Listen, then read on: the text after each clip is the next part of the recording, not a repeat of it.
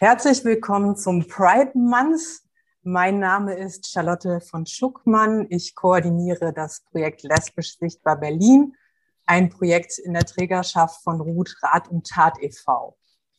Ich begrüße euch zu unserem Talk. Mit mir wird Stefanie Kuhn das Gespräch moderieren. Wir werden heute gemeinsam mit unseren GästInnen über das Manifest für Sichtbarkeit und Teilhabe für LSBTIQ sprechen. Aber was genau ist es überhaupt? Inklusion fördern, Solidarität leben. Das Manifest für Sichtbarkeit und Teilhabe für LSBTIQ hat Lesbisch Sichtbar Berlin zusammen mit dem Fachbeirat und dem Fachbeirat Trans seit 2020 entwickelt. In dem Text fordern wir eine gerechtere Ressourcenverteilung für queere Projekte, wir möchten verstärkt das Zusammenwirken von Diskriminierungserfahrungen und Betroffenheiten in den Blick nehmen und offene, inklusive Orte schaffen. In erster Linie ist das Manifest eine Gesprächsgrundlage, aber es soll kein Lippenbekenntnis bleiben, sondern soll in den Vereinen, die es unterzeichnet haben, Diskussionen anregen und langfristig auch Veränderungen herbeiführen. Austausch, Zugewandtheit und Solidarität. Darauf stützt sich das Manifest. Falls ihr den Text gerne lesen möchtet, könnt ihr den auf unserer Website lesbisch-sichtbar.berlin unter dem Menüpunkt Manifest nachlesen. Bisher haben 24 Berliner Organisationen unterzeichnet. Dazu gehören auch die Vereine unserer GästInnen. Und meine Kollegin Stefanie Kuhn wird unsere GästInnen jetzt vorstellen. Ja, vielen Dank, Charlotte. Ich fange sozusagen an, einfach der Reihe nach ganz kurz vorzustellen. Ähm, mit uns diskutiert heute Juliana Kolberg, hat die Projektkoordination von Come In in der Trägerschaft des Migrationsbeirats. Ist Trägerschaft, genau.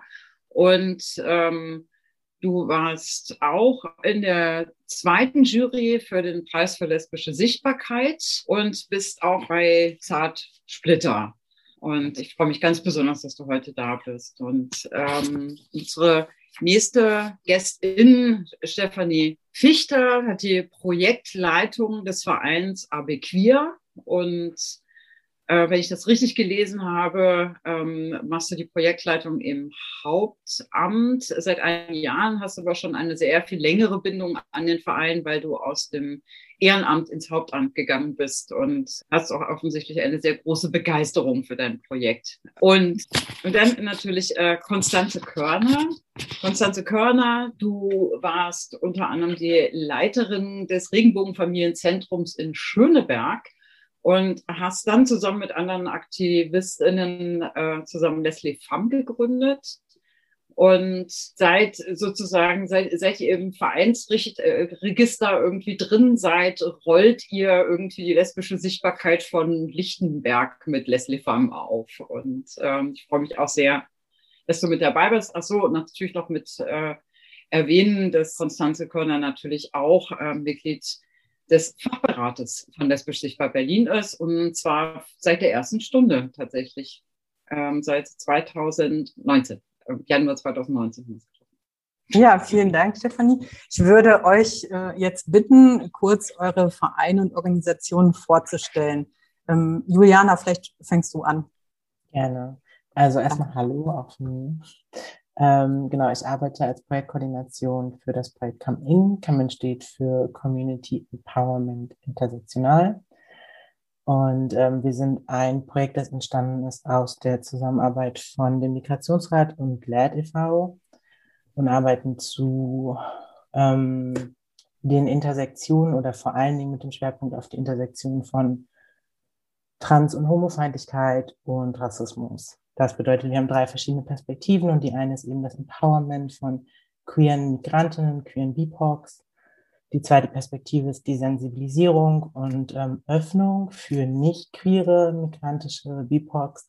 Und dann arbeiten wir mit ähm, weißen queeren Organisationen zusammen, um eben mehr Öffnung, Sichtbarkeit und Sicherheit für queere BIPOCs zu schaffen. Ja, vielen Dank. Ja. Ähm, ich gebe an Konstanze weiter. Ja, ähm, hallo erstmal.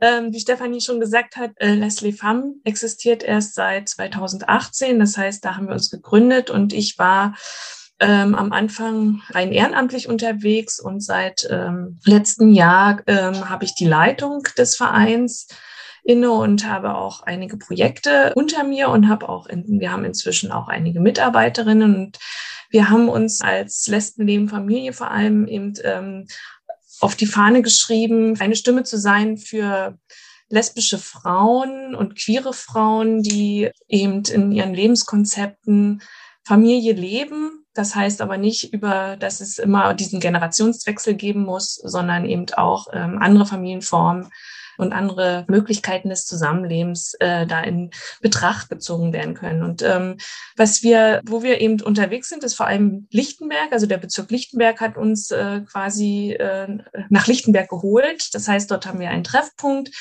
Und von dort aus organisieren wir aber auch ein kleines Projekt in Marzahn-Hellersdorf, weil Marzahn-Hellersdorf, ein Randbezirk, sich auch auf den Weg macht, quasi zu gucken, wie queeres Leben dort äh, entwickelt werden kann. Da gibt es ganz kleine Pflänzchen und wir versuchen das ähm, auch mit etwas, äh, ja, unserem, also mit unserem Know-how zu unterstützen. Und was wir seit diesem Jahr ganz neu haben in Lichtenberg ist ein Regenbogenfamilienzentrum im Bezirk. Das heißt, das ist sozusagen das erste bezirkliche Regenbogenfamilienzentrum, was es in Berlin gibt. Äh, und äh, inzwischen gibt es drei Regenbogenfamilienzentren in Berlin. Also wir sind für Regenbogenfamilien ziemlich gut aufgestellt. Ich glaube, die Republik guckt da neidisch auf Berlin. Ja. So. Danke dir. Dann gebe ich weiter an Stefanie. Ja, vielen Dank. Genau, Abiquir äh, macht als Träger Bildungsveranstaltungen zum Thema geschlechtliche und sexuelle Vielfalt in der Schule, gibt Workshops für Schulklassen, Fortbildungen für Lehrkräfte, angehende Lehrkräfte, PädagogInnen. Ähm, genau. Uns gibt es seit 2004. Das Aufklärungsprojekt, das mit den Jugendlichen arbeitet, gibt es schon viel länger, seit 1990. Es war damals bei Lambda noch und ist dann in einem Wechsel 2004 quasi rüber. Es hat also, guckt schon auf eine lange Tradition. Im Aufklärungsprojekt arbeiten ehrenamtliche junge Leute, die in so einem, wir nennen das erweiterten Peer-Ansatz, äh, autobiografisch äh, erzählen in Schulklassen mit SchülerInnen. Und ähm, das ist so ein bisschen nicht einzigartig, aber ich finde besonders an der Auseinandersetzung mit queeren Lebensweisen und genau das äh, Erwachsenenbildungsprojekt Teach Out richtet sich überwiegend an die Lehrkräfte, angehenden Lehrkräfte. Ja, vielen ja. Dank ähm, Abequeer, Leslie Farm, der Migrationsrat, Come In, äh, haben ja alle das Manifest unterzeichnet. Welchen Aspekt findet ihr dabei besonders wichtig? Warum haben eure Organisationen das Manifest unterzeichnet? Ähm, Konstanze, ich gebe mal an dich weiter. Ja, also ich selber habe ja von, wie Stefanie schon gesagt hat, von Anfang an daran mitgearbeitet. Also wir haben ähm, im Fachbeirat von Lesbisch Sichtbar Berlin ähm, diskutiert, schon von Anfang an, ähm, wie wir ja eine gemeinsame Haltung ähm, entwickeln können, um, um uns nicht nebeneinander zu stellen, sondern miteinander ähm, zu arbeiten und ähm, uns war von Anfang an wichtig, eben ähm, den inklusiven Gedanken und den Solidaritätsgedanken ähm, da reinzupacken und glaube, in, der Entwicklung dieses äh, Papiers, und dafür hat äh, Stefanie ja auch ähm, ziemlich äh, ja, Leidenschaft reingelegt, sozusagen schon von Anfang an. Und wir alle, also die wir da, wir waren nicht so viel am Anfang, aber die wir dann jetzt auch in, in, äh, in diesem Jahr ähm, daran gearbeitet haben. Wir haben, ähm, glaube ich, ähm, alle für uns festgestellt, dass wir eben mit diesen ähm, solidarischen ähm, Gedanken auf jeden Fall viel weiterkommen werden und uns als Community wieder zusammenbringen äh, müssen, weil ähm, die, die Vereinzelung und die, also die, äh, wie soll ich sagen, die, ähm, also die, jede, jede Organisation kämpft irgendwie für sich alleine und hat so ihre Besonderheiten. Und ähm, aber eben diese, dieser, diese gemein, dieser gemeinsame Nenner fehlte. Oder, oder es fehlt ein, ein, eine ja eine Policy, wo wir wirklich uns unterstellen können. Und ich als, äh, als Vertreterin von Leslie Pham, für mich war das natürlich total klar, dass wir das mit unterzeichnen, auch ähm, ähm in der Organisation ähm, haben wir ähm, darüber diskutiert, als es dann darum ging, äh, unterzeichnen wir das. Und es war ganz klar, dass wir das machen, weil wir natürlich sehen, ähm, wir sind auf einem Weg. Also wir sind in einem Prozess. Wir auch als Organisation sind in einem Prozess und wir sind in diesem Prozess genau drin, der dort formuliert ist in, in diesem Manifest. Und ähm, wir sind, glaube ich, auch noch äh, weit davon entfernt zu sagen, boah, das ist alles, alles ganz klar und das ist alles, das ist bei uns ähm, so selbstverständlich ähm, und alle Mitglieder gehen da bestimmt 100 Prozent mit. Für mich ist das eher ein Auftrag zu sagen, das ist unsere Haltung. Mit dieser Haltung wollen wir auch nach draußen gehen und wir wollen gemeinschaftlich in der Community miteinander ähm, auch Gemeinschaft entwickeln. Und das, das ist für mich sozusagen der, der, der Aspekt, warum wir ganz klar gesagt haben, wir unterzeichnen das und auch mit dem, ähm, mit der Perspektive, wir wollen nicht gegeneinander, sondern wir wollen miteinander. Und das ist für mich quasi die wichtigste Aussage auch ähm, in diesem Papier. Mhm. Ähm, Stefanie, äh, die Frage geht auch an dich. Abe Queer hat ja auch unterzeichnet.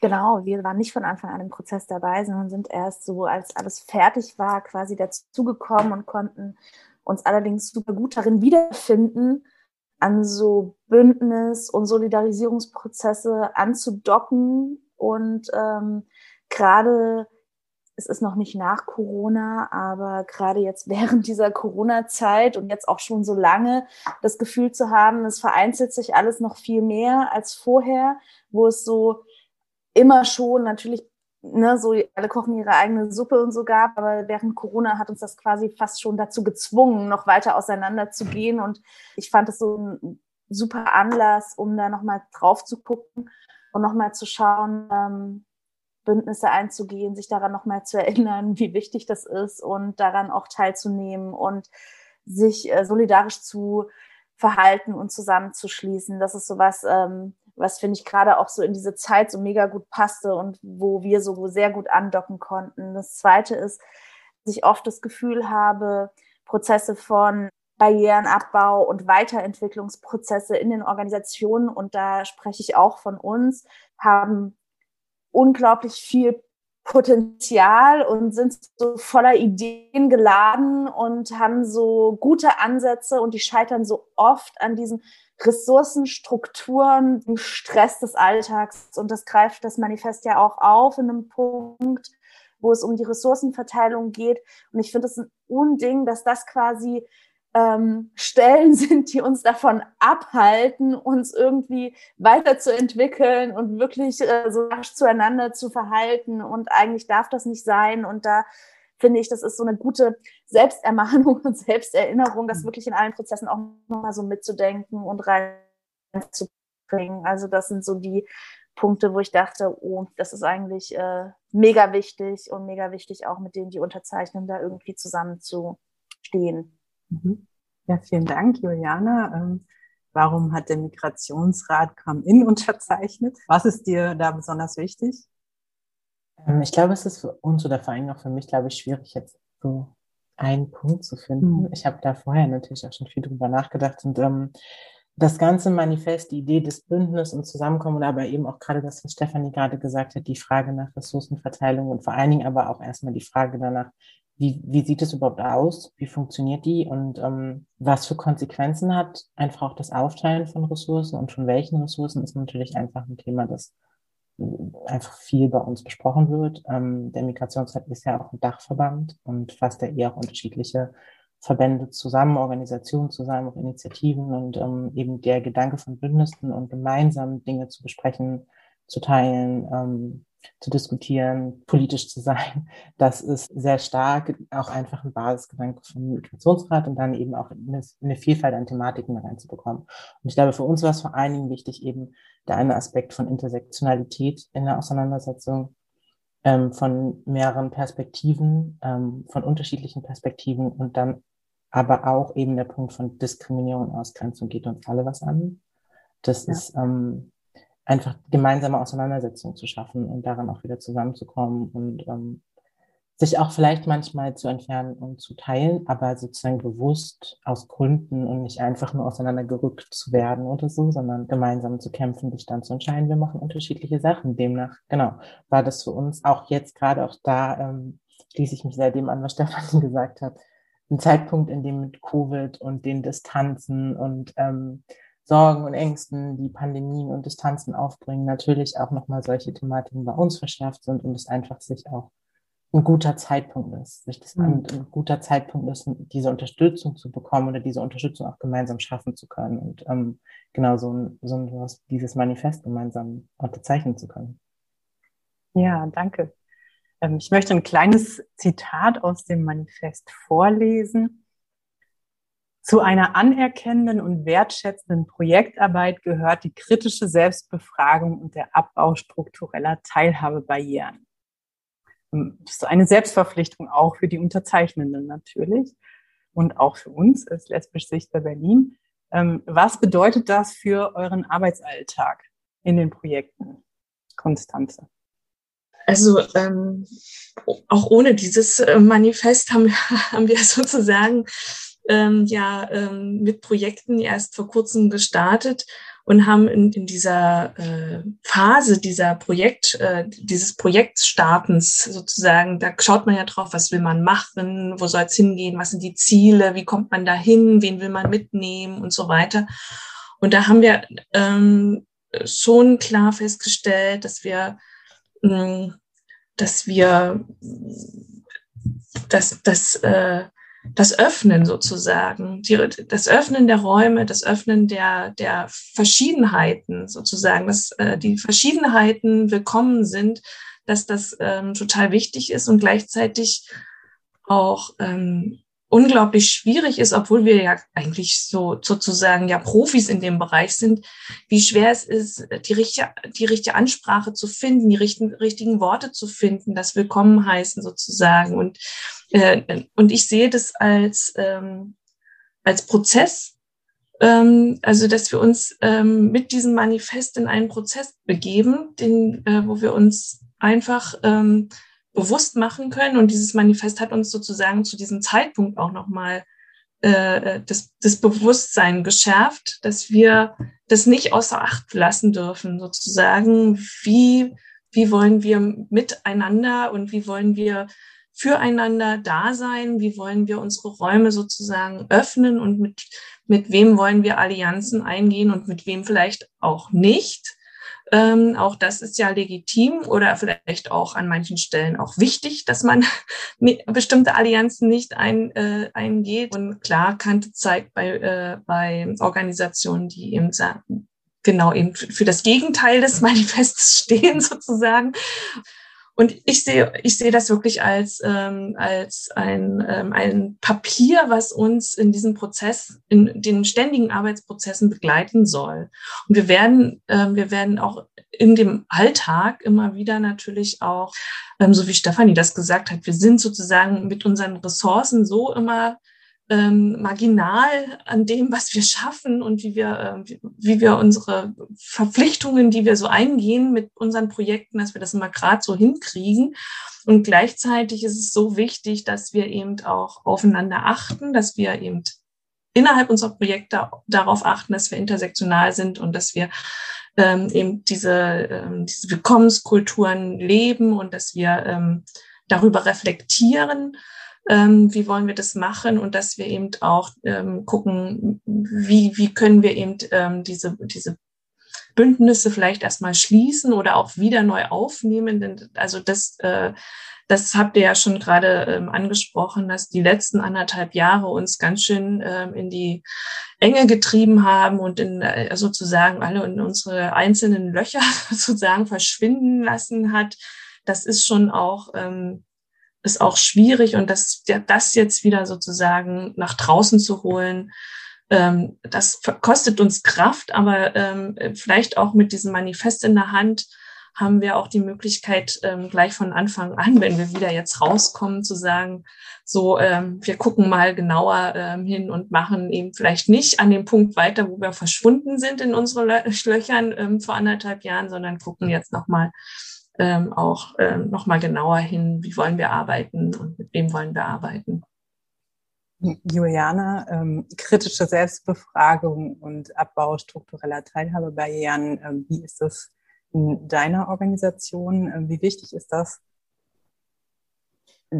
tägliche Auseinandersetzung, würde ich sagen. Ähm, also vor allen Dingen darin natürlich aber auch nicht nur sich kritisch selbst zu befragen oder als Organisation oder Struktur, sondern auch Transparenz dazu zu schaffen ähm, und Ehrlichkeit dazu zu schaffen, was wir für Lücken haben, was wir nicht hinbekommen. Und ähm, ansonsten, der Migrationsrat ist ein Verband, der schon seit sehr, sehr vielen Jahren sehr intersektional und sehr mehrdimensional diskriminierte Perspektiven und Thematiken ähm, einfach im Schwerpunkt bearbeitet. Das heißt, äh, das begegnet uns tagtäglich tatsächlich und auch natürlich ähm, die Schwierigkeiten damit gewisse Hürden zu überwinden und natürlich auch die Schwierigkeiten ähm, damit oder die, der Frust und ähm, das ein, Eingestehen, dass manche Sachen einfach nicht so schnell funktionieren, wie das gewünscht ist.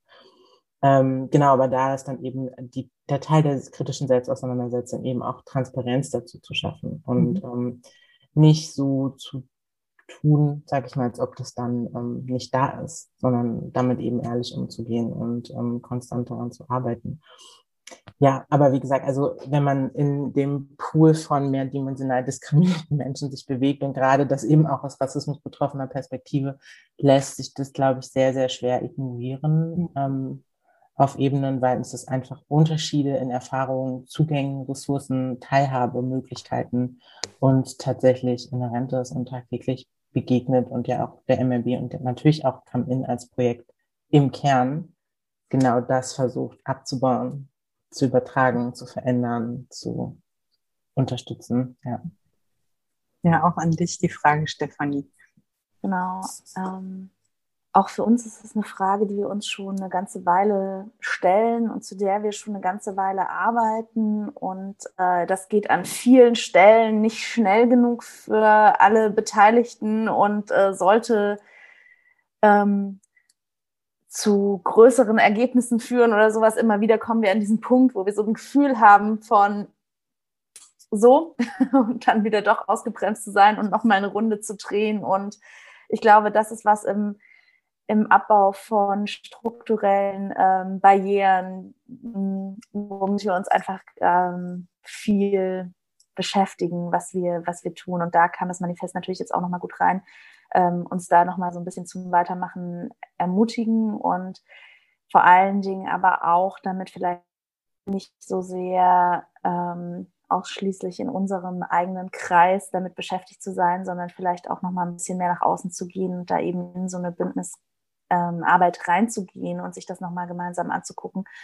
Und genau, also ich finde, die Arbeit, die wir machen, ist äh, per se total ähm, an vielen Stellen total barriere, barrierevoll. Ich glaube, das Wort gibt's nicht, aber ihr wisst, was ich meine.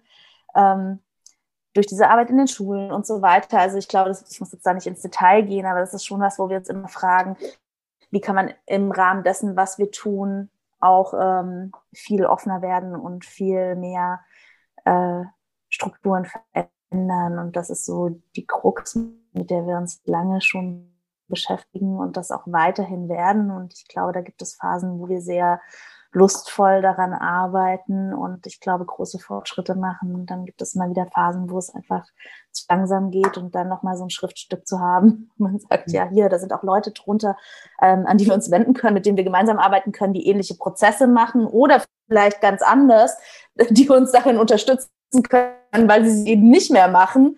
Ähm, ich glaube, das ist schon, ähm, also einfach großer Gewinn. Ne? Ja, daran äh, kann ich anknüpfen. Ähm, was fehlt denn eurer Meinung nach bei den Strukturen? Was verhindert solidarisches Handeln? Frage ich jetzt mal in die Runde. Was wünscht ihr euch da? Also vielleicht, also wenn ich darf. Ja, selbstverständlich. Also ich meine, hier ist ja der, der Punkt ähm, äh, zwei ähm, äh, mit ähm, Community-Arbeit braucht Ressourcen. Ich glaube, mhm.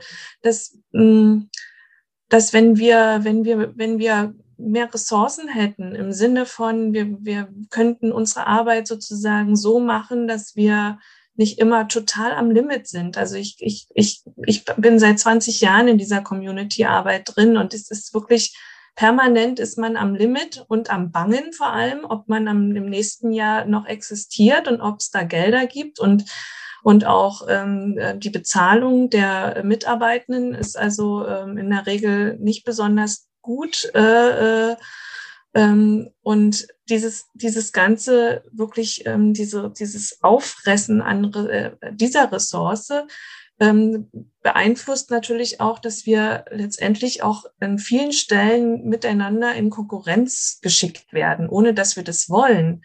Ähm, also, ähm, also wir Organisationen müssen uns oft um einen kleinen Topf äh, sozusagen streiten, wo Geld drin ist, damit wir überhaupt unsere Arbeit machen können. Und das ist unglaublich äh, anstrengend und lässt äh, natürlich dann auch ähm, zu durch diesen durch diese Tatsache, dass wir manchmal auch ganz schön, ähm, dass da einfach Ellenbogen ausgefahren werden, was unnötig ist, weil letztendlich ähm, auch mit aller Unterschiedlichkeit oder mit, also von der, von der Thematik her oder auch von den Menschen her, die sich bei der, bei dem einen oder anderen Projekt wiederfinden, ähm, letztendlich sehen wir ja, ähm, ähm, dass wir, ähm, um bestimmte Ziele erreichen zu wollen, da müssen wir einfach mit, als äh, in Bündnis sein und müssen die Solidarität äh, ähm, fördern. Und ähm, dadurch, dass ähm, dass uns das so schwer gemacht wird von den Strukturen her, bleibt, glaube ich, da manches auf der Strecke, was eigentlich viel, viel besser laufen könnte. Und ähm, also da sehe ich einfach ähm, wirklich ähm, die, die insgesamte, auch wenn immer alle sagen, Berlin ist super ausgestattet und Berlin ist alles so schön und du kannst für alles, für alle Lebensbereiche kannst du im äh, LSBTIQ-Bereich ähm, irgendwie deine Nische finden. Ja, aber das ähm, ähm, das braucht ein, ein, ein, großes Ganzes und wir brauchen da eben wirklich ähm, ähm, ein Weg von diesen, äh, wir müssen uns da gegenseitig quasi äh, ähm, die, die Geldtöpfe wegnehmen. Ähm, das, das funktioniert so nicht. Also wir müssen da Sicherheiten haben und wir müssen wissen, können unsere Arbeit auch im nächsten Jahr fortführen und wir können sie auch gemeinsam und in Bündnissen fortführen. Das ähm, wäre für mich ähm, ein ganz wichtiger Aspekt. Ähm, vielleicht muss man das den äh, Zuschauenden noch mal ganz kurz erklären. Wir arbeiten meistens in Projekten, die immer nur auf ein Jahr ausgelegt sind. Und ähm, das sind keine durchgängigen Förderungen, sondern das bedeutet, es gibt eine Finanzierung äh, für ein Jahr. Ähm, und ähm, dann muss, müssen dann die Anträge, meistens so zwischen September und ähm, Oktober, müssen die dann halt eben geschrieben werden fürs nächste Jahr. Und ab dann beginnt erstmal eine sehr unsichere Phase. Es ist tatsächlich so, dass viele, die beschäftigt sind in diesen Verhältnissen, immer nur einen Jahresvertrag haben und dementsprechend sich drei Monate vorher, vor Ende des Jahres, erst einmal irgendwie beim Jobcenter melden. Das ist eine, das ist eine Realität. Und dann weiß man vielleicht eigentlich auch erst irgendwann recht spät irgendwie, ähm, und das ist auch schon vorgekommen, dass man es dann erst vielleicht irgendwie im Januar wusste, ob das äh, Beschäftigungsverhältnis weiterging, weil der Zuwendungsbescheid kommen musste. Und das ist natürlich ähm, auch einfach ein unglaublicher Stressfaktor, diese tatsächlich existenzielle Unsicherheit, um das zu machen. Und ich, ich glaube, das wissen ganz viele überhaupt nicht. Und ähm, dass diese Projekte auch natürlich nicht groß ausgestattet sind, da wird am Ende des Jahres irgendwie wird immer noch mal das eine oder andere äh, ähm, äh, Scheinchen irgendwie umgedreht irgendwie mit, äh, kann ich das noch irgendwo unterbringen oder, ähm, na, ne? also das ist einfach auch alles, äh, das ist auch alles ein wahnsinniger Verwaltungsaufwand. Das gehört auch noch dazu und das Ganze ist in, meistens so durchstrukturiert, dass die kurzen Arbeitszeiten, äh, ich würde mal, äh, also wenn ich das richtig mitbekommen habe, haben die allerwenigsten Vollzeit, viele haben 20 Stunden. äh, oder nur zehn Stunden. Das bedeutet auch, um in Berlin leben zu können, hat man dann noch einen Nebenjob. Und äh, in, auf diesen Stellen arbeiten viele hochqualifizierte Menschen. So, und äh, mit hochqualifiziert meine ich plus Erfahrung. Also das äh, ähm, also jetzt nicht unbedingt nur die Ausbildung, sondern ähm, und das sind einfach auch Arbeitsverhältnisse, die müssen wir mit thematisieren. Und ich weiß, dass das, also wir haben das im Fachbeirat oder ich habe das in allen Dialoggesprächen der letzten Jahre, ist das immer irgendwann zu, äh, zustande gekommen. Und es führte natürlich auch immer dazu, dass es eine ganz hohe Personalfluktuation gibt, dass Menschen einfach gesagt haben, ich kann mir den Job nicht mehr leisten oder ich habe was gekriegt und das macht mich sicherer. Ähm, und dementsprechend äh, wurden dann, also wandert ja eigentlich immer Wissen ab. Und das heißt, irgendeine Person fängt wieder von vorne an. Und ähm, das äh, sind, sind erschwerte Voraussetzungen, plus natürlich einfach auch eine Pionierarbeit zu machen. Das kommt dazu und dafür gibt es dann einfach kaum noch Luft. Das wollte ich nur sozusagen, die, die das, diese Verarbeitsverhältnisse gar nicht kennen, irgendwie einfach nochmal kurz erklären. Ja, vielen Dank. Das eine sehr, sind sehr wichtige Informationen. Ähm, Stefanie, bitte. Ja.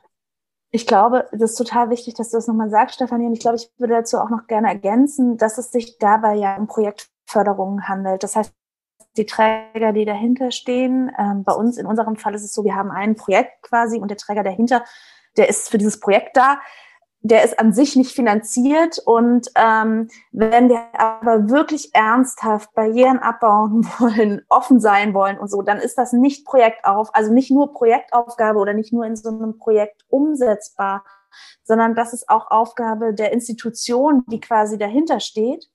Und die ist aber wiederum nicht gefördert. Also die ähm, Strukturarbeit, die hinter so einem Projekt steht, die hinter so einem Prozess steht oder so, die hat halt keine Förderung. Und das ist so eine Ressource, wo ich denke, da mangelt es einfach sehr und da, da knallt es auch oft. Vielleicht haben wir genug Geld, um unsere Fachliteratur zu kaufen unser Kopierpapier und unsere Fortbildung, aber oft reicht es halt nicht, um diese ernsthafte Strukturentwicklung und Strukturarbeit, die diese ganzen Rückbau betrifft, ähm, mitzunehmen. Und ich glaube, dabei geht einfach extrem viel verloren. Dabei gibt es so viel Reibung und also Reibungsverlust.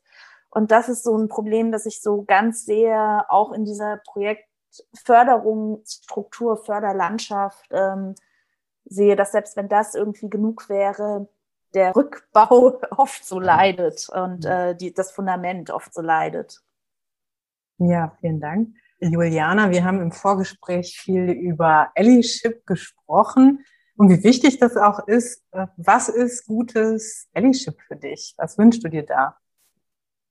Die große, äh, große ähm, goldene Frage sozusagen. Ja. ja. Ähm, ich würde sagen, also auch sozusagen, was ich gerade gedacht habe, in den, ähm, als ähm, die beiden gesprochen oder ihr drei gesprochen habt, war auch was für mich sozusagen, ich, also großes Zustimmen auch. Ähm, ich kann da nur mitgehen und gleichzeitig aber auch, und das ähm, richtet sich dann eben auch an Allyship, ist halt sozusagen die auch eine Kritik nach innen, die manchmal nicht gut mhm. läuft da drin. Und das ist ähm, ganz einfach die Perspektiven, die wir haben. Und das, also es ist natürlich absolut selbstverständlich und auch ähm, gerechtfertigt natürlich, ne, sich ein Projekt zu überlegen und dann haben wir eine Zielgruppe und dann haben wir diese Zielgruppe vor Augen und ähm, oder stellen uns eben vor, wer diese Zielgruppe ist und adressieren die auch und repräsentieren die natürlich auch.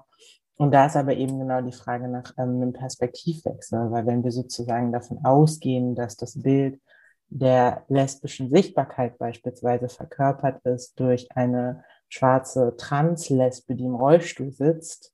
Ähm, und das ist, wonach wir arbeiten. Und das sind die Perspektiven, die wir versuchen ähm, sozusagen mitzudenken, mitzunehmen. Ob wir das immer schaffen, hundertprozentig und richtig, sei dann mal dahingestellt, aber einfach die Überlegung davon, wen repräsentieren wir, das nimmt schon ganz viel mit. Das ändert schon ganz viel in der Arbeit. Das ändert in welche Bilder wir verwenden. Das ändert, was für Sprache wir automatisch verwenden. Das ändert auch viel eben an den Auseinandersetzungen, die wir vielleicht miteinander haben, Auseinandersetzungen um lesbisch sein, Auseinandersetzungen um ähm, mehrfach äh, mehrdimensionale Diskriminierung, um Intersektionalität eben, um diese Verschränkung, also sozusagen davon auszugehen, dass intersektionale Diskriminierungserfahrung und wir sind im Lesbischen, also um das Lesbischsein herum, der Ausgangspunkt sind. Und dann arbeiten wir davon. Das ändert schon richtig, richtig viel.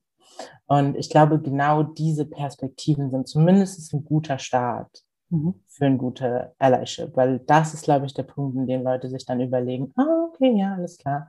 Ähm, das kann ich machen, mhm. was andere Leute nicht machen können. Und dann lässt sich eben überlegen, okay, wie, wie können wir damit umgehen, sozusagen Leute mit ähm, zu erwähnen oder Diskriminierung ähm, mitzudenken, zu erwähnen, ähm, mit zu unterstützen, ganz automatisch, die vielleicht nicht in erster Linie Punkt und Kern davon waren, sondern eben automatisch davon auszugehen, die Lesben, die wir ab heute nur noch abstellen oder abbilden, sind alle BIPOC. So. Stellt euch die, stellt euch Deutschland vor, stellt euch eine lesbische Werbung vor, die wir auf einmal hätten. Also so in der Vorstellung, was das verändern würde. Ähm, und das nimmt ganz viel mit, weil das einfach schon zum Beispiel bei Ellership mitnimmt, das Bild von schwarze Menschen, Menschen of Color können nicht lesbisch sein oder können nicht homosexuell sein oder können nicht trans sein oder was auch immer, verändert sich dann schon, weil dann ist automatisch klar, dass wir das sein können, weil wir sind ja überall als Lesben zu sehen oder mhm. Transmenschen und, und so weiter und so fort. Genau, dementsprechend ähm, Perspektivwechsel, glaube ich, ganz dolle und ähm, auch da wieder äh, eine kritische Auseinandersetzung und sich vielleicht auch einzugestehen, zu sagen, nein, ja, aufgrund der und den und den Gründen ähm, repräsentieren wir das und das im Lesbischsein. Und das ist auch, was wir machen. Und das ist auch in Ordnung. Das ist, niemand hat da was dagegen. Ich glaube, das Problem ganz häufig in Situationen oder wenn wir von Allyship sprechen oder von mangelndem Allyship, ist ja eine Form von Homogenität. Ist ja die Vorstellung von, wir reden von lesbisch und das meint alle Lesben und dann hören Lesben zu und sagen, ja, okay, Moment, das meint nicht mich. Mhm. Und das ist sozusagen umgekehrt, was, wo dann Allyship nicht funktioniert. Falsche Darstellung, falsche oder fehlerhafte Repräsentanz, die dann schmerzhaft ist, weil das ist automatischer Ausschluss, mhm. automatische Diskriminierung. Dementsprechend, ja, ich glaube, es ist schwierig, die Frage nach was ist gute Allyship ähm, zu beantworten, weil das natürlich auch unglaublich situationsabhängig ist und gerade in Intersektionen ist es abhängig von welche Diskriminierungsmechanismen kommen da hinzu, welche Situationen habe ich, welche Privilegien habe ich die gegenüber, welche habe ich nicht. Ne, all das sind eben auch manchmal einfach situative Sachen, wo wir gucken müssen. Wie sieht Allyship jetzt gerade aus? Aber ganz grundlegend gesagt, Perspektivwechsel und eine Offenheit dafür, was fehlt. Ja, ja. Ja, und ich denke, dass äh, in diesem Prozess befinden wir uns alle auch in, in den Organisationen. Das ähm, muss wir müssen auch da miteinander ins Gespräch kommen und diskutieren und ähm, Veranstaltungen zusammen organisieren etc. Also ich glaube, da gibt es ganz, ganz viele Möglichkeiten. Ähm, natürlich ist das jetzt durch Corona zum Teil sehr erschwert worden. Stefanie, du hattest es auch eingangs erwähnt, dass wir jetzt alle doch durch die Corona-Pandemie ähm, sehr vereinzelt dastehen, uns nur im Zoom sehen, nicht mehr persönlich begegnen können. Auch in unser Privatleben äh, hat Corona ja brutal zum Teil eingegriffen. Mm, wie hat jetzt die Pandemie eure Arbeit konkret in den Projekten verändert? Ähm, naja, wir, also ich meine, ich habe ja erzählt, äh, Nestle Fund gibt's noch nicht so lange und wir sind ähm, gestartet mit äh, mehreren Projekten in 2020 und ähm, wir sind genau in diese Corona-Phase auch reingekommen. Ähm, mhm. Und wir machen ganz viele Pro äh, Projekte, die halt ähm, auf Begegnung beruhen. Also ich, ich selber leite auch ein Projekt, ähm, ähm, ein intergeneratives Projekt für Lesben in Berlin. Und dieses Projekt ist einfach total auf Begegnung aus. Und ähm, alles, was wir uns überlegt hatten, sozusagen in der Phase davor, wo es noch nicht Corona gab, ähm, äh, für dieses Projekt, das konnte so alles nicht stattfinden. Und auch unsere ganzen anderen Dinge, die wir so tun, ähm, konnte so nicht stattfinden. Und wir waren natürlich, also ich meine, ich erinnere mich an ähm, an die Zeit vor Corona, da war schon eine Telefonkonferenz kompliziert. Auf einmal mussten wir ganz, äh, äh, ganz plötzlich und ganz schnell lernen, mit äh, eben diesen ganzen Online-Geschichten ähm, umzugehen und was es da für Möglichkeiten gibt. Ich glaube, inzwischen sind wir alle ganz gut firm damit. Aber ähm, es ersetzt einfach nicht den Begegnungsgedanken, gerade äh, in, in Bereichen, wo es darauf ankommt, eben ähm, ähm, Wissen zu äh, äh, transferieren, wo es darauf ankommt, ähm, eine Basis aufzubauen, Vertrauen zu schaffen, um, ähm, um Menschen sozusagen in ihren Besonderheiten oder in ihrer besonderen Lebenssituation, warum sie ja ähm, diese, diese Begegnungsformate ähm, besuchen wollen, ähm, also die, die kann man einfach mit äh, Zoom nicht so auffangen. Das, das funktioniert nicht. Und das, ähm, also ähm, wir haben so, so verschiedene Wellen erlebt. Das heißt, nachdem sozusagen wir alle aus dieser Schockstarre herausgekommen sind und gemerkt haben, es gibt also Möglichkeiten, um wieder was anzubieten, da war auch die Neugierde auf der anderen Seite da. Und ich habe wirklich gestaunt, auch äh, über die Generationen hinweg, dass wir von ähm, ganz jungen ähm, äh, queeren Frauen bis wirklich äh, 80-jährigen äh, Lesben äh, äh, ähm, Formate finden konnten, die äh, dann im Zoom stattfanden. Und ich hab, fand es dann so traurig, dass wir uns nicht wirklich selber begegnen konnten, weil man, man redet nur nacheinander und man macht dann aus und dann ist man weg. So. Und dann ist dann die große Hoffnung, kommen diese Menschen das nächste Mal wieder. Und ähm, nicht nicht äh, oft kommen sie wieder. Es gibt dann sozusagen, es gab so einen Kern, der sich, glaube ich, übers äh, Internet entwickelt hat, auch in unsere Formate wiederzukommen. Und auch viele von denen haben gesagt, wir würden zum Beispiel, wir wären niemals in eine Präsenzveranstaltung gekommen, weil wir gehbehindert sind, weil wir alleinerziehend sind, weil wir ähm, ähm, ähm, uns abends, nachts nicht ähm, äh, irgendwo hintrauen, äh, hinzugehen, weil es uns viel zu weit wäre, nach Lichtenberg zu kommen oder was auch immer. Ähm, also das fand ich total spannend, dass es eben so diese, diese Vor- und Nachteile sich entwickelt haben. Und ich denke mal, wir werden auch in Zukunft eher in diesen, ähm, äh, in beiden Versionen arbeiten. Das heißt, wir werden Angebote machen, die wir ähm, Online-Format haben, um genau diese Menschen mitzunehmen, die eben gesagt haben, wir können nur im Online-Format jetzt auch endlich Teilhabe erfahren. Und, ähm, und gleichzeitig müssen wir wieder ähm, die Begegnung schaffen, um einfach auch die Menschen, die das suchen und die das brauchen, ähm, ähm, zu erreichen und, und deren Themen dann sozusagen auch kontinuierlich ähm, ähm, abzuarbeiten und mit denen zu arbeiten. So, deswegen, ähm, also da hat sich auch etwas ganz Neues entwickelt in einer großen Schnelligkeit und wir haben alle da damit gelernt, sowohl wir als Projektarbeitende als auch, glaube ich, die Menschen, die ähm, unsere Angebote gerne nutzen wollten und wollen. Ja, Stefanie, ähm, wie hat sich dann bei Abequeer in deiner Projektarbeit äh, Corona ausgewirkt? Das war ähm, März 2020. Das war irgendwie verrückt, als dann klar war, jetzt ist alles irgendwie erstmal zu und online und kein Mensch weiß wie lange. Und ähm, unsere Projekte also sind auch quasi basierend auf Begegnung. Hm. Wir gehen in diese Schulen, um irgendwie Begegnung zu ermöglichen und diese Workshops dort zu machen. Und es war klar, mit den Schulklassen, mit den SchülerInnen können wir nicht einfach so auf Zoom online gehen, denn für unsere Formate braucht es ein sicheres Umfeld, irgendwie einen, in dem Fall dann auch Computer funktionierendes Endgerät, äh, das zu der Zeit nicht besetzt und so weiter. Ne? Also es gab so einen ganzen Rattenschwanz an Überlegungen, die wir hatten, weswegen wir halt nicht einfach so umswitchen konnten, was wir in unserem Erwachsenenbildungsprojekt mehr oder weniger easy machen konnten.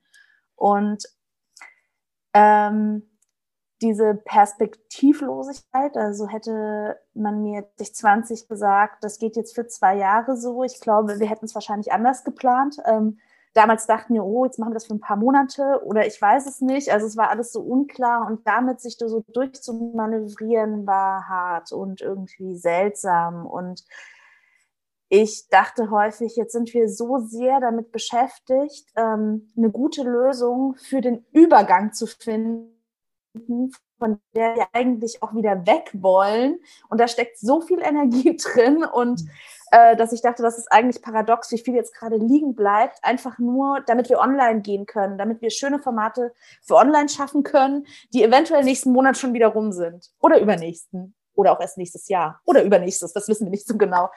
Ähm, es hat eine Weile gedauert, ich glaube, bis uns das jetzt gut gelungen ist. Und ich habe das Gefühl, wir haben jetzt auch irgendwie so was Nachhaltiges geschaffen, womit wir auch danach noch arbeiten können, wenn wir wieder in die Klassen reingehen können. Und das ist so, finde ich, voll der Erfolg. Aber ich habe das Gefühl, die Ressourcen, die es dafür gebraucht hat, die Nerven, die es dafür gebraucht hat, das Engagement, das es dafür gebraucht hat, war unverhältnismäßig. Und das war so ein bisschen äh, der ernüchternde Teil daran. Und das war so das, was es, glaube ich, auch so zehrend gemacht hat. Und das ist das, was wir jetzt in dieser Projektarbeit merken, wie erschöpft wir eigentlich sind von diesem sehr schnellen Reagieren und äh, umstrukturieren in so eine ungewisse Zukunft. Und genau. Ansonsten habe ich zwischendrin immer wieder gesagt, und das, da stehe ich auch voll dahinter in so allem, äh, was ich so erlebt habe jetzt in dieser Zeit. Ich bin so beeindruckt, was funktioniert. Also es gibt Leute in unseren Teams, die haben sich noch nie begegnet, die machen zusammen Online-Veranstaltungen, sind sich noch nie begegnet, Entschuldigung, die machen online gemeinsam Veranstaltungen, ähm, Bildungsformate und irgendwie klappt das und ich glaube, es bleibt viel auf der Strecke, aber ich bin auch mega begeistert, was halt dann doch irgendwie möglich war. Also was uns das, äh, das Internet quasi gerettet hat, ne? Mhm. Ähm, in diesen Situationen und äh, doch weiterführen konnten ohne Komplettstillstand äh, die technischen Möglichkeiten, obwohl es sich halt nicht so anfühlt wie vorher. Also ich glaube, uns hat es ganz schön durcheinander gewürfelt in diesem Erhaltungsmoment, in diesem Erhaltungstrieb, das weiterzumachen, was wir eigentlich bislang irgendwie machen, nur anders. Ja, Stefanie Kuhn. Ja, ich glaube, es, es ging uns ja bei den Projekten, ähm, die in der Trägerschaft in Ruth sind, ähm, auch also wirklich sehr ähnlich. Und bei Lesbisch nicht bei Berlin war das ja, ähm, das ist ja ein Dialogprojekt mit äh, ähm, analogen Veranstaltungen und Vorträgen. Und das war halt einfach mal von eben auf jetzt weg. Zu dem Zeitpunkt habe ich das auch noch alleine gemacht. Und ähm, das war äh, natürlich dieses ins Homeoffice gehen, überhaupt nicht wissen, was wird. Und ähm, das war schon ganz schön stressig. Ich fand es aber auch ganz toll, dass ich mich mit vielen KollegInnen ähm, auch aus anderen Projekten, dass wir uns alle relativ schnell irgendwie, also be bevor wir alle Zoom kapiert hatten, hatten wir vorher schon Skype. Also von daher irgendwie wurde, es wird dann immer irgendwas dazwischen geschossen. Also mit irgendwie, okay, also wir haben uns dann nicht mehr so angerufen, sondern irgendwie, mach mal Skype, mach mal Skype. Und, ähm, das fand ich, das fand ich erstmal irgendwie ganz prima, aber ich, ich äh, habe über das Jahr dann aber auch noch steht, als ich angefangen habe, beispielsweise die alle Veranstaltungen, Talks und so weiter, das Ganze irgendwie ähm, in, in, in, in zu wechseln, dass es natürlich eine andere Sichtbarkeit ergibt, nämlich das Internet. Und das ist ähm, auch ein ziemlich verrotteter Platz manchmal, ja. Also das muss man auch sagen. Und da sind ganz andere Feindlichkeiten unterwegs. Und ähm, durch Corona irgendwie ist offensichtlich, also sind noch diverse Hemmschwellen irgendwie ähm, gesunken, Menschen zu beschimpfen und so weiter. Und, ähm, und da hatte ich das tatsächlich so, dass wir ähm, auch äh, Vorträge ähm, nicht ähm, tatsächlich halt eben über YouTube aufzeichnen konnten, weil die Personen ganz deutlich gesagt haben, ich will das nicht.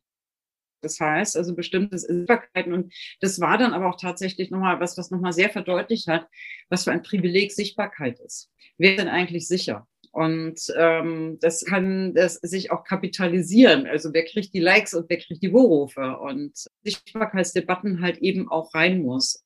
Ähm, dass, dass es auch immer noch ein Privileg ist. Also und wenn dann beispielsweise nah zusammenarbeite, sagen, ich möchte nicht, dass mein Name auf der Webseite ist, ähm, aus Gründen. So, wir können uns die Gründe ungefähr sicherlich alle vor Thema sein, weil das sind welche, die vorher nicht ausgeschlossen waren, die keine Probleme hatten, in Berlin auf einem Podium zu sitzen, das nicht gefilmt wurde, die kein Problem damit hatten, irgendeinen Vortrag zu halten, aber in dem Augenblick, wo das halt digitalisiert ist, verändert sich das halt eben einfach nochmal. Deswegen, also so sehr ich mich über die vielen technischen Spielgeräte irgendwie gefreut habe, habe ich auch immer ein sehr weinendes Auge, weil ähm, plötzlich wir auch mit anderen Feindseligkeiten umgehen müssen.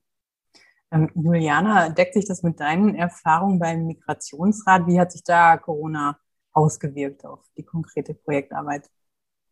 Ähm, ja, ich würde sagen, wir haben auch so ungefähr alles mitgenommen. Also von äh, Leuten, für die das jetzt gar nicht so viel Veränderung war, weil zum Beispiel auch Nähe, Familie über Distanz. Ich meine, wir sind ähm, migrantisch, wir sind diasporisch, ähm, wir arbeiten und teilen Wissen und sind und haben Bündnisse und Kontakte. Das ähm, macht ja Diaspora auch aus, irgendwie über die ganzen, ganze Welt hinweg. Das heißt, ganz viel gibt es da auch einfach, gab es auch schon zu Teilen Gewohnheit drin, gleichzeitig natürlich auch nicht zu unterschätzen, dass ähm, wir als Communities das dringend brauchen, zusammenzukommen und uns auch auszutauschen. Und ähm, nichtsdestotrotz, genau, fährt man Menschen auch mal besuchen. Und das haben wir natürlich auch gemerkt und dann natürlich aber auch, also auch, wie ihr bei das unter drei inzwischen jetzt auch gesagt habt, ne, also die Unterschiede zwischen zum einen öffnet es Barrieren oder reduziert es Barrieren, öffnet Teilhabe, ermöglicht Teilhabe, zum anderen erschwert es sie aber auch wiederum.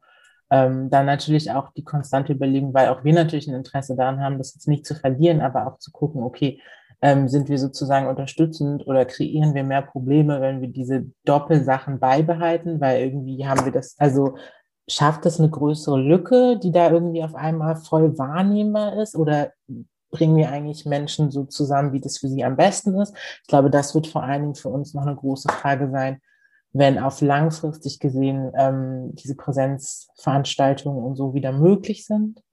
Ähm, das ist auf jeden Fall was, worüber wir jetzt schon die ganze Zeit konsequent reden.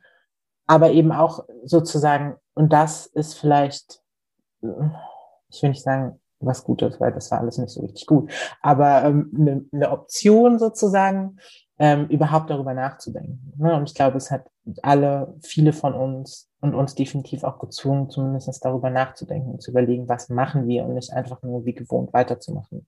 Mhm. Ähm, ich glaube, unabhängig davon war bei uns sofort ein riesengroßes Thema mentale Gesundheit oder auch Gesundheit im Allgemeinen. Also natürlich mit der Pandemie überhaupt, dem Virus überhaupt, Gesundheit und dann auch konstant da die Debatten eben von wie davor geschützt werden kann, wer davor geschützt wird, wer nicht geschützt wird, wer Zugänge zu diesem Schutz hat. Ne? Also all die Diskussionen, die da irgendwie die ganze Zeit laufen, sind ähm, sehr aktiv auch bei uns, weil natürlich unsere Communities auch definitiv von auch Ungleichheiten oder Nichtzugängen da betroffen sein werden.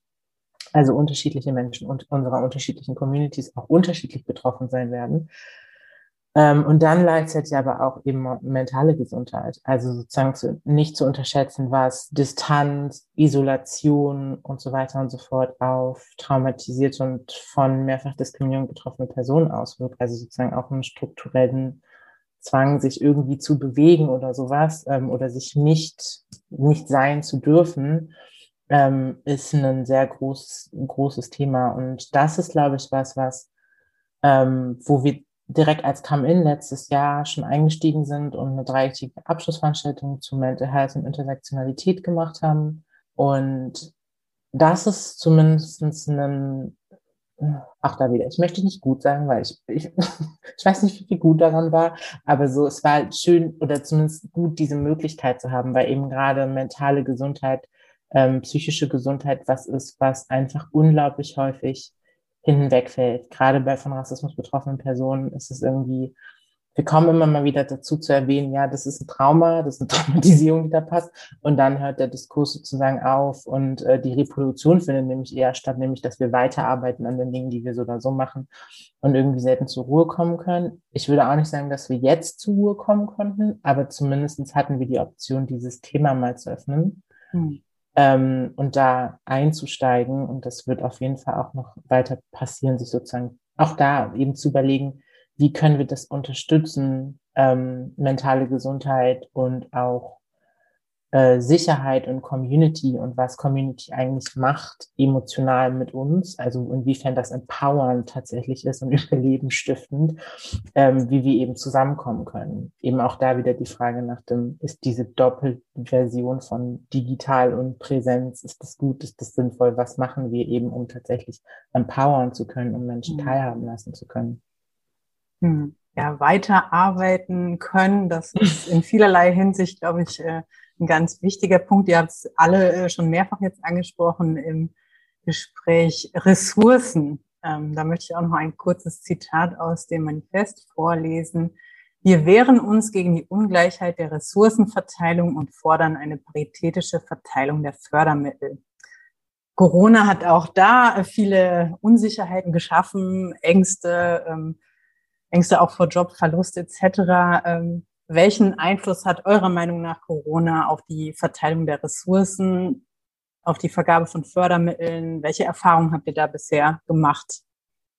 Ja, also für uns als Leslie Farm war es ja sehr erstaunlich, dass wir in der Zeit von Corona doch ähm, erstmal angefangen haben, überhaupt Fördermittel zu bekommen. Mhm. Das war natürlich davor schon eingetütet so, äh, teilweise und ähm, ging ja dann aber auch ähm, gerade über diese ähm, äh, Projektförderung äh, in der IGSV äh, zu, zu den verschiedensten Themen äh, zu lesbischer Sichtbarkeit in Berlin.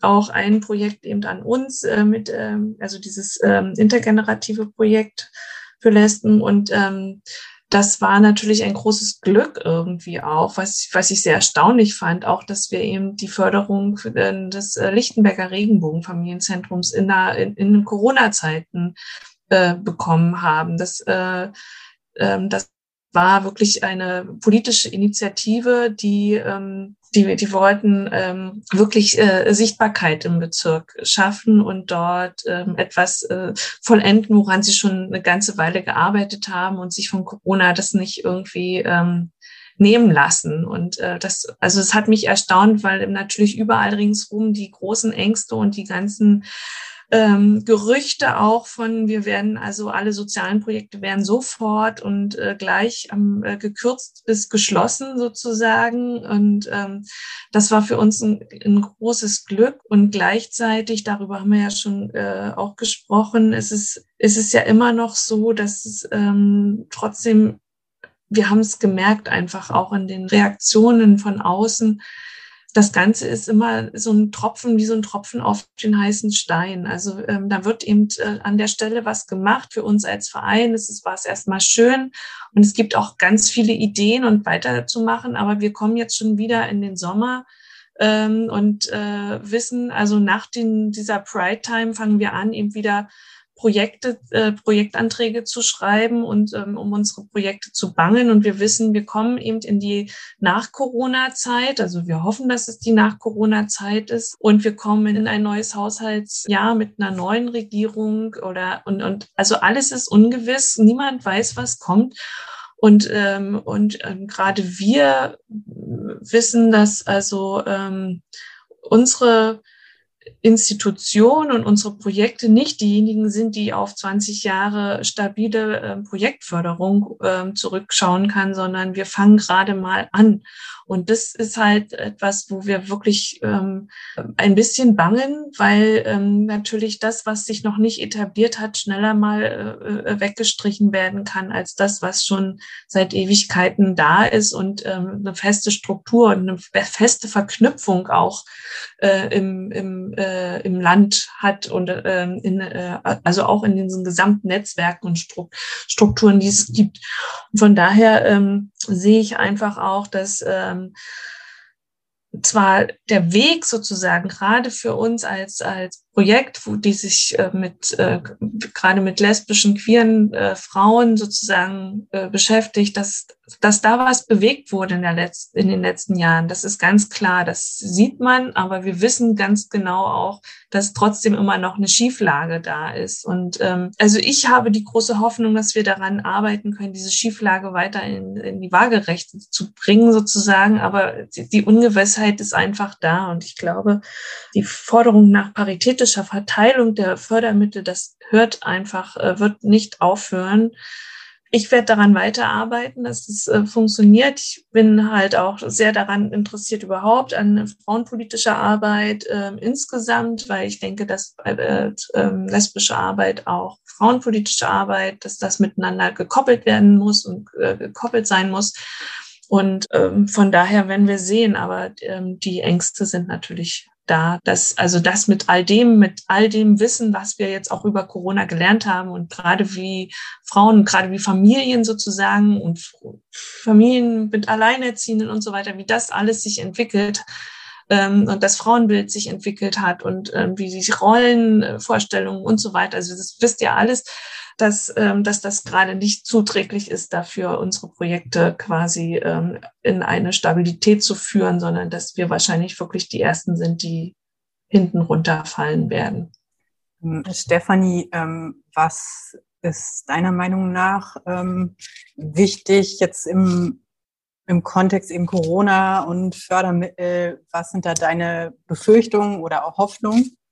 Also ich würde sagen, während dieser Zeit jetzt, also während der letzten beiden Jahre, hat es uns wirklich ganz gut erwischt. Ähm, alles andere zu sagen wäre unfair. Also wir mussten nicht um unsere Finanzierung bangen. Das wurde am Anfang geklärt und wir haben weiter gearbeitet. Wir konnten innerhalb dieser Corona-Möglichkeiten das bringen, was nötig war, um das zu erhalten. Ähm, genau. Aber was durchaus schon durchgesickert und äh, angekündigt ist, ist, dass Corona über dem Landeshaushalt schwebt wie ein Damoklesschwert und es nächstes Jahr große Einschnitte geben wird. Wen es betrifft, wann es rauskommt und wie viel es sein wird, ist völlig unklar. Ähm, und gleichzeitig äh, schneidet Corona natürlich auch ein großes Loch in die Strukturen und die nächstes Jahr zumindest bei uns und wahrscheinlich bei allen anderen auch wieder aufgebaut werden müssen. Ne? Wie ich vorher erwähnt habe, es gibt bei uns ein Team, das sich zum Teil noch nie gesehen hat, äh, das auf einmal wieder in äh, Räumen zusammenarbeiten wird. Und da ist total viel Arbeit angesagt. Es gibt äh, Veranstaltungen, die dieses Jahr nicht stattgefunden haben, die sich aufgestaut haben, die uns dann halt nächstes Jahr buchen werden. Ähm, auch das äh, wird mehr Ressourcen brauchen. Und also ich denke, es ist der falsche Weg zu kürzen. Gleichzeitig ist natürlich klar, wo kein Geld kann auch nichts rein. Aber ich denke, äh, da über Verteilung nochmal zu gucken, wäre wahrscheinlich ähm, wünschenswert. Und ja, also wir haben große Angst vor dem nächsten Jahr, was das bedeutet und inwiefern und wie gut. Also ich wir dann arbeitsfähig sind, ob wir Rückschritte machen müssen. Das was ich vorher meinte mit so Weiterentwicklung ist einfach jährlich gestoppt. Das geht einfach wie von vorne los. Und mhm. davor haben wir Angst, dass wir da auch noch zurück müssen was ich dazu noch ergänzen wollte, ich meine, natürlich ähm, sitzt, sitzt sehr vielen, vielen sitzt gerade so die Angst im Nacken. Ne? Also und ähm, wie du schon sagte, Stefanie, halt eben einfach, wo nichts ist, kann nichts ausgegeben werden. Und gleichzeitig ähm, muss ich gestehen, dass ich dann auch so, eine, äh, so ein Zornentwickler, weil ich mir denke, wie viele sind wir in der Stadt irgendwie? Und äh, dass wir reden hier von Steuergeldern. Ja, also und ähm, das ist äh, wo wird gespart werden und ähm, wer wird das Geld bekommen. Wir haben in der Corona-Zeit ja schon gesehen, wer zuerst gerettet wird. So, ne? Also wer auch finanziell zuerst gerettet wird. Und ähm, das, da hoffe ich natürlich, dass da weise Entscheidungen äh, gefällt werden im Senat. Und äh, da habe ich ganz große Hoffnung, dass halt eben auch ganz besonders die, äh, die Fördertöpfe von Antidiskriminierung und Integration irgendwie einfach mal nicht angefasst werden. So, im Gegenteil, irgendwie nach Corona müssen genau die eigentlich mal aufgestockt werden. So, und indem ich nicht irgendwie, also, und ich finde, ich finde deshalb diese politischen Forderungen, die wir dann haben, so, also das ist schon so auch, auch mal so ein bisschen dieses leichte, hm, naja, vielleicht haben wir das ja gerade nicht so verdient und vorher, vorher haben wir alle so im Luxus geschwelgt und jetzt müssen wir den Gürtel enger schnallen und verzichten. Nee, eben nicht. So, die Vulnerablen können irgendwie, die einfach unheimlich viele in dieser Stadt sind, äh, die die Stadt ausmachen. Das ist Berlin, ja. Und ähm, die werden einfach, die, die kann man einfach von die Straße kippen. So, und, ähm, und ich denke, dann muss dann vielleicht auch geguckt werden, wo, also, wo, wo dann vielleicht auch einfach auch mal anderes Geld herge also anders Geld hergeholt werden kann, als halt eben einfach den wiederzunehmen, die eh schon prekär arbeiten, für diese Stadt, für die Lebensqualität in dieser Stadt, dafür, dass das hier ähm, halt eben einfach äh, in, in guter Ort ist. So, also ich meine, wir sind weit davon entfernt, da muss man noch viel verarbeiten, aber irgendwie äh, nicht arbeiten ist keine Option. Äh, Juliana, wie ist das im Immigrationsrat bei Come-In mit der Ressourcenverteilung? Ähm, wie äh, siehst du das perspektivisch fürs nächste Jahr zum Beispiel? Äh, ja, das ist, glaube ich, schwer zu beantworten. Ich glaube persönlich auf eine Art und Weise von, dass ich mir denke, oh Gott, ich weiß nicht, wie ich das mhm. sehe. Ähm, aber also auf der anderen Seite sind wir natürlich auch als äh, Projekte, die sich mit Rassismus auseinandersetzen und dagegen Rassismus kämpfen, das auch tatsächlich auch gewöhnt, dass wir gekartet werden immer mal wieder. Ähm, dass Arbeiten auch über abgegeben werden an, ähm, an weiße Projekte oder irgendwie so, wo wir uns denken, oh, ähm, also sozusagen die Sorge um Kopfhörer verloren. Ähm, die Sorge ist eh ein konstanter Begleiter für uns. Und natürlich auch eben Teil unserer Arbeit ist immer immer wieder in Gedächtnis zu rufen, auch ähm, was für wichtige Beiträge wir da leisten und dass das natürlich einfach auch nicht geht und das Empowerment und dass das geht für uns alle einfach kein Luxus ist oder kein, ja, wie Stefanie schon meinte, eigentlich kein Topf sein sollte, der ange, angefasst werden sollte, einfach weil das Gesundheit ist. Das ist ein Thema, das sind Themen von Gesundheiten, die wir bearbeiten und von Sicherheit, die wir bearbeiten und ähm, das sollte nicht sozusagen ein Plus zu ähm, Berlin macht gute Sachen sein, sondern es sollte eine ganz tolle Basisarbeit auch sein. Ähm, und das ist, das ist wichtig. Also auch die, auch eben Kontinuitäten da drin. Ne? Für unsere Communities ist es wichtig, dass die wissen, wo die uns finden, wann die uns finden und wer wir sind und dass da eben nicht ständige Wechsel in den ähm, Institutionen und das also dieses Berlin-typische, das und das verschwindet und da ist übermorgen was ganz Neues. Das sollte in den Empowerment- und Unterstützung Antidiskriminierungsprojekten eigentlich nicht passieren, weil dann sind wir nicht mehr auffindbar und dann sind wir keine Anlaufstellen mehr und dann können wir unsere Leute nicht mehr unterstützen und die auch retten, manchmal, ehrlich gesagt. Also ähm, genau, für uns, aber ansonsten konstant Begleitung. Ich glaube, was, naja, für uns auf jeden Fall ähm, thematisch ein großes Ding ist und das liegt uns dolle am Herzen ist, ähm, aber auch eine inhaltliche, Versch nicht Verschiebung, aber Verstärkung ganz dolle. Und das ist ja auch, also auch was so mit der Migrationsrat viel ähm, arbeitet, ähm, aktuelle Politiken. Und es ist einfach auch so, dass dieses Jahr wir verstärkt, letztes Jahr, dieses Jahr uns verstärkt mit antiasiatischem Rassismus, ähm, nicht wir per se alle konfrontiert gesehen haben, aber eben Teile unserer Communities. Und ähm, für uns ist es eher eine Situation von, dass wir sagen müssen, okay, wir bräuchten jetzt mehr Ressourcen, wir brauchen immer mehr Ressourcen, aber jetzt nochmal spezifisch mehr Ressourcen, um eben auch genau dagegen anzukämpfen, um da Unterstützung auch gleichzeitig leisten zu können für die Communities, die da angegriffen werden. Und ähm, genau, statt dass das sozusagen passiert, das ist ja auch das, was ihr gerade gesagt habt, ähm, ist es halt wie immer das Bangen um, was es wird gerade als wichtig angesehen. Ich hoffe sehr, sehr dolle, dass eben auch Corona in einem Kontext gesehen wird von Intersektionalität und wer da wie betroffen wurde und den, diesen ganzen Umschweifen und der Größe der Auswirkungen, die diese globale Pandemie hat und dass dementsprechend eben auch entschieden wird, ähm, intersektionale Projekte, Projekte, die sich mit Gesundheit und Empowerment auseinandersetzen und mit der Stärkung von Communities, dass die eben auch weiter gefördert werden und da vielleicht auch eben nochmal den einen oder anderen Schub bekommen, auch nach Covid. Aufregend, das zu sagen. Ich hoffe, dass das irgendwann demnächst passiert, aber auch eben schon vielleicht während Covid, wenn das nächstes Jahr noch weitergehen sollte, eben die Ressourcen zu haben, ähm, das auch zu thematisieren, also die Konsequenzen zu thematisieren und dann neue Strukturen auch anpassen zu müssen, weil wir werden es machen müssen und es wäre gut, wenn wir uns nicht dafür alle in Burnout schicken wieder. Das ist mhm. ja auch ein ständiger Begleiter von all uns Projektarbeitenden. Das stimmt, ja. Und Juliana, ähm, was äh, wünschst du dir da an Dialogen, an Bündnissen ganz konkret? Nicht? Hm. Ich glaube vor allen Dingen die Auseinandersetzung damit, inwiefern, und das ist ja das Interessante, das ähm, hatten wir, darüber hatten wir schon kurz gesprochen in, im Gespräch, in dem wir uns ähm, vorab getroffen hatten, dass das eine Krise ist, die uns jetzt mal alle trifft, ähm, dass wir sozusagen alle einen, einen ähnlichen Maßstab oder sowas haben und aber darin eben sehen, wie unterschiedlich die Auswirkungen sind. Ähm, und das finde ich, zumindest aus meiner Perspektive, für mich ganz andere und sehr greifbare Messbarkeiten mit meinen eigenen Privilegien und meinen eigenen Nicht-Privilegien auch nochmal zeigt. Und ich glaube, das ist sozusagen eine Auseinandersetzung, die ich mir wünschen würde. Und da drin auch eben zu gucken, okay, wie können wir tatsächlich faktisch auch, also was bedeutet und darauf gibt es jetzt so schnell keine Antwort, weil ich glaube, das ist auch eine größere Frage für auch natürlich mehr, mehr Köpfe, mehr Ideen. Und ich glaube, desto mehr wir sind, desto kreativer und desto bessere Ideen haben wir. Ähm, aber auch zu gucken, genau, okay, wie können faktisch zum Beispiel Kooperationen geschaffen werden, und Projekte mitgenommen werden? Wo müssen wir tatsächlich nicht nur Bündnisse, sondern Verbindungen schaffen, sodass wir Leuten unter die Arme greifen können? Also was ist eine praktische, eigentlich aktive Unterstützung, die halt eben auch über das und das sozusagen nicht negativ, sondern über das darüber reden hinausgeht, sondern die tatsächlich auch in eine Form von aktivem Handeln übergeht.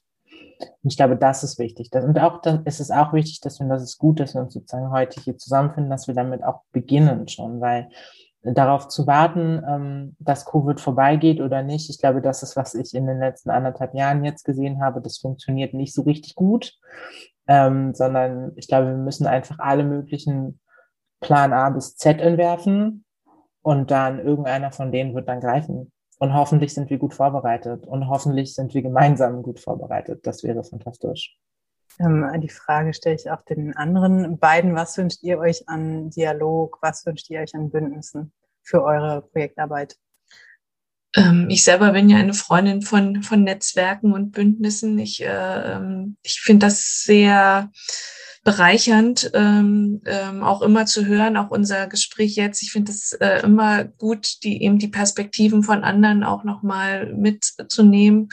Und ich könnte mir auch ähm, mal abgesehen von den von der Projektarbeit, von der wir heute ja viel gesprochen haben, ähm, wo, wo natürlich immer auch ähm, Kooperationen und Bündnisse ähm, entstehen, aber ich könnte mir auch unter dem ähm, gut vorstellen, jetzt wo das äh, Manifest neu raus ist und jetzt schon 24 Organisationen unterschrieben haben, dass wir natürlich auch äh, in den Dialog miteinander kommen. Also wir haben das jetzt gemeinsam unterschrieben, aber es wäre ja schon auch gut, äh, wenn nicht nur wir drei oder wir fünf uns jetzt äh, miteinander austauschen, sondern wenn wir uns natürlich auch mal angucken, wer ist denn da jetzt dabei und was bedeutet das jetzt, dass da so viele und wahrscheinlich kommen ja noch mehr dazu, dass es unterschreiben und wo finden wir denn wirklich so dieses Gemeinsame und wo kann das, also wo können wir diese Gemeinsamkeit auch hinkanalisieren im Sinne von, dass wir ähm, vielleicht gemeinsame Forderungen auch stellen, sicherstellen, dass es eben eine bessere Ressourcenverteilung oder überhaupt eine sichere Ressourcenverteilung gibt, dass wir unsere Arbeit gut machen können und dass wir uns bereichern quasi ähm, miteinander, ähm, um, um wirklich diesen intersektionalen Gedanken auch wirklich ähm, in, die, in die Realität auch umzusetzen und wir nicht alle auf unseren kleinen Inseln sitzen und denken, wir machen das alles schon ganz fein und ähm, haben alle im Blick, aber das glaube ich nicht. Also ähm, so perfekt sind wir alle nicht. Und wir haben so eine, so eine Vielfalt an äh, verschiedenen ähm, Biografien, die wir sozusagen in unseren verschiedenen äh, Arbeitskontexten ähm, mitnehmen und, ähm, und, und für die wir da sein wollen. Aber wir kennen eben dafür viele andere Biografien nicht und, ähm, und Lebensverhältnisse und äh, Realitäten. Und ich fände es ganz spannend, wenn natürlich dann auch ähm, das Projekt Lesbisch Sichtbar Berlin, wenn es das äh, hoffentlich auch im nächsten Jahr noch gibt, da ähm, uns vielleicht auch zusammenbringt und, und, und diesen Dialog sozusagen aufnimmt und wir daran arbeiten und auch vielleicht auch mal überprüfen auf die eine oder andere Art und Weise, ob das, was da nieder, niedersteht, ähm, auch wirklich ähm, hm, ob wir das wirklich auch alles so ernst nehmen und ähm, uns da mal reflektieren, auch immer wieder und das äh, und uns auch gegenseitig betrachten. Das fände ich total schön. Ähm, Stefanie, welche Dialoge, welche Bündnisse würdest du dir für Abe Queer wünschen? Genau, ich glaube, dass äh, die Unterzeichnenden äh, des Manifests bieten sich, glaube ich, gerade sehr an für, für ein Bündnis, denn es gibt ja jetzt schon so einen kleinsten gemeinsamen Nenner an Inhalt, um sich äh, darüber auszutauschen. Daran anknüpfen finde ich auch, ähm, also daran knüpfen sich auch viele Fragen an, von denen ich denke, dass wir sie gemeinsam diskutieren und behandeln können. Ich habe, ich glaube, das nächste Jahr wird für uns alle hart, ob finanziell, aber auch inhaltlich, weil ich denke, es ist viel passiert in den letzten beiden Jahren, was uns ähm, viel abverlangt hat. Und ich finde es gefährlich, in so ein Ding zu rutschen von, ich habe so eine Grafik gesehen von, es gibt so eine Schleife Corona und danach geht das Leben weiter, als wäre vorher nichts gewesen in diesen zwei Jahren, sind quasi wie so ausgeklammert ähm, oder anderthalb. Und ich fände das, glaube ich, wichtig, das gemeinsam auch nochmal da drauf zu gucken. Und es wird viele Ebenen haben. Ne? Es wird einerseits so eine inhaltliche Ebene für unsere Arbeit haben. Vielleicht wird es aber auch ähm, eine strukturelle haben, was die Finanzierung angeht, wo geme wir gemeinsam nochmal gucken könnten, wie können wir uns gegenseitig unterstützen, dass eben nicht Projekte wegbrechen. Denn das hat es ja durchaus in der Vergangenheit schon mal gegeben, dass da solidarisches Miteinander vielleicht doch noch das ein oder andere äh, Haushaltsmittel bewegt haben soll. Genau, also ich glaube, das wäre wichtig, da in den Dialog zu gehen und da ein Bündnis einzugehen und da an Corona anknüpfen, da ein bisschen aufzuarbeiten, was in dieser Zeit passiert ist. Und das, glaube ich, da bieten sich viele Ebenen an für und da bietet sich auch dieses Bündnis, oder ich nenne es jetzt schon Bündnis, ne, diese Unterzeichnenden, das Manifest an, ein Bündnis zu schließen. Das ist so das, was mir so ein bisschen im Kopf rumgeht. Ich denke, das könnte gut, gut werden. Ja, das denke ich auch. Ähm, mit Blick auf die Zeit, ähm, möchte ich Stefanie Kuhn jetzt kurz bitten, ein kleines Fazit zu geben. Ein bisschen wie bei Herzblatt, oder? Irgendwie ja. So, welches Herzblatt hätten Sie denn gerne? Nein, ich fasse noch mal einiges zu sagen und ich muss auch sagen, ich habe äh, jetzt auch die ganze Zeit irgendwie ganz gespannt zugehört, weil ähm, ich dachte irgendwie, ja genau, das war ja auch die Intention dieses Manifestes. Also, und das waren die Grundüberlegungen, die wir im letzten Jahr gestartet haben, dass wir gesagt haben, okay, ähm, wir gehen jetzt mit ganz vielem auch einfach erstmal in so eine Form von Unsichtbarkeit, es wird viel Trennung an und so weiter. Und äh, gleichzeitig braucht es halt eben einfach auch so eine Art, äh, ich würde jetzt sagen, so ein Bekenntnis zueinander. Ich meine, wir haben auch ganz starke Entsolidarisierungsprozesse, ähm, auch in den Communities oder untereinander, unter den einzelnen Buchstaben. Das ist der, der dritte Punkt, über den wir heute noch nicht gesprochen haben. Ich sehe schon, wir machen noch einen eigenen Talk dazu. Und ähm, das ist dann natürlich auch das was, was mit sehr viel Sorge halt eben einfach viele mit Sorge gesehen haben, mit Angst und auch nicht zu wissen, wo bekomme ich Solidarität? Wer ist denn überhaupt noch da, um mich mit zu verteidigen? Und äh, das war auch natürlich äh, ein Gedanke aus, aus, dem, aus dem letzten Jahr. Ähm, wie kann man das sichtbar machen? Wie können wir sichtbar machen, dass es eigentlich ähm, äh, Berlin auch einfach mal, also es, es gibt viele Communities, die untereinander einfach auch sehr solidarisch sind. Die Frage ist, wo ist es sichtbar? Wo kann ich mir das angucken? Und äh, in, in unserer Dialogarbeit als, als, als äh, Fachbeirat, okay, also mit den zwei unterschiedlichen Fachbeiraten, die wir getagt haben, was ich auch ganz fantastisch finde, uns da halt eben erstmal ein Text gelungen ist, der halt irgendwie innerhalb von einer Woche von, ich glaube, 20, äh, 20 Organisationen unterzeichnet worden ist. Und wir haben begeisterte Feedbacks gekriegt, sowas wie Danke, endlich, endlich, danke, ich habe es, ich habe es schriftlich vor Augen. Und äh, na klar, jetzt, na, jetzt kommt auch festgenagelt drauf. So, und das finde ich auch gut. Und, ähm, ich finde, das Netzwerk von den 24, die sich jetzt schon abzeichnen, das ist ein ganz, ganz großes solidarisches Potenzial, das wir hier haben. Und, ähm, und ich weiß, dass es ja auch noch immer mehr werden, ähm, weil natürlich äh, Vereine ähm, und Initiativen haben unterschiedliche Strukturen und dementsprechend äh, auch andere Entscheidungsprozesse. So, also das ist, äh, wer da jetzt sozusagen nicht drauf ist, ist nicht automatisch raus, sondern diskutiert vielleicht noch. Und wir hoffen natürlich, dass alle das diskutieren. So, und äh, miteinander in Kontakt treten und vor allen Dingen sowas wie eine Art Grundethik entwickeln, mit der wir aufeinander zugehen können in unseren Differenzen und die Differenzen halt eben auch anerkennen. Deswegen, ich glaube, ein, ein ganz starkes Wort, das jetzt Allyship ist was, was immer wichtiger wird und ähm, dass wir sozusagen ähm, alle füreinander Allies werden. So, und das halt eben auch, also das beispielsweise auch die Gruppe der, der Lesben, das klingt immer so unheimlich homogen. Ich meine, wer zum Beispiel mal auf Seite von Lesben, dass wenn wir von lesbischer Sichtbarkeit sprechen, wir lesbische Sichtbarkeiten meinen. Und dass es halt eben auch wichtig ist, halt natürlich die Dialoge in Unterschiedlichkeit, aber in, in, vor allen Dingen halt in Wahrnehmung der unterschiedlichen Vulnerabilitäten des, Gegen, des Gegenübers äh, möglich sind. Allyship ist was, tatsächlich finde ich, das wird eine der ganz, ganz großen Themen werden. So, also um Entsolidarisierung entgegenzuwirken und dann natürlich auch, ähm, das ist immer so natürlich so eine Gefahr, wenn man so ein Manifest macht und hat halt unten drunter irgendwie all diese schönen Vereine da drunter stehen, dass es nur ein Lippenbekenntnis ist.